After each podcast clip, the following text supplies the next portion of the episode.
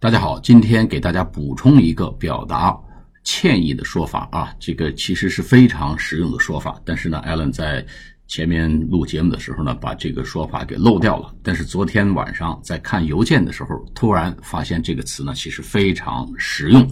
就是咱们中文讲啊，怪我，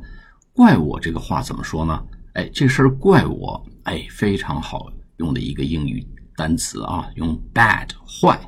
哎，前面加个 my，my bad 是我的坏，哎，是我的坏，哎，这个事情搞错了，我们搞了个乌龙啊，这是比较 casual、比较随便的说法，不是特别正规的说法啊。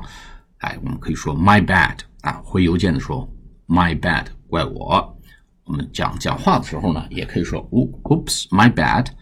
哦，抱歉，是我的错啊，怪我，这事儿怪我，用 my bad 啊，也是表达歉意的意思。除了我们刚呃今天早晨听到的这个内容，什么 My apologies, I apologize, 啊 My fault, I'm sorry that 之外呢，我们又学了一个字叫 My bad，这事儿怪我，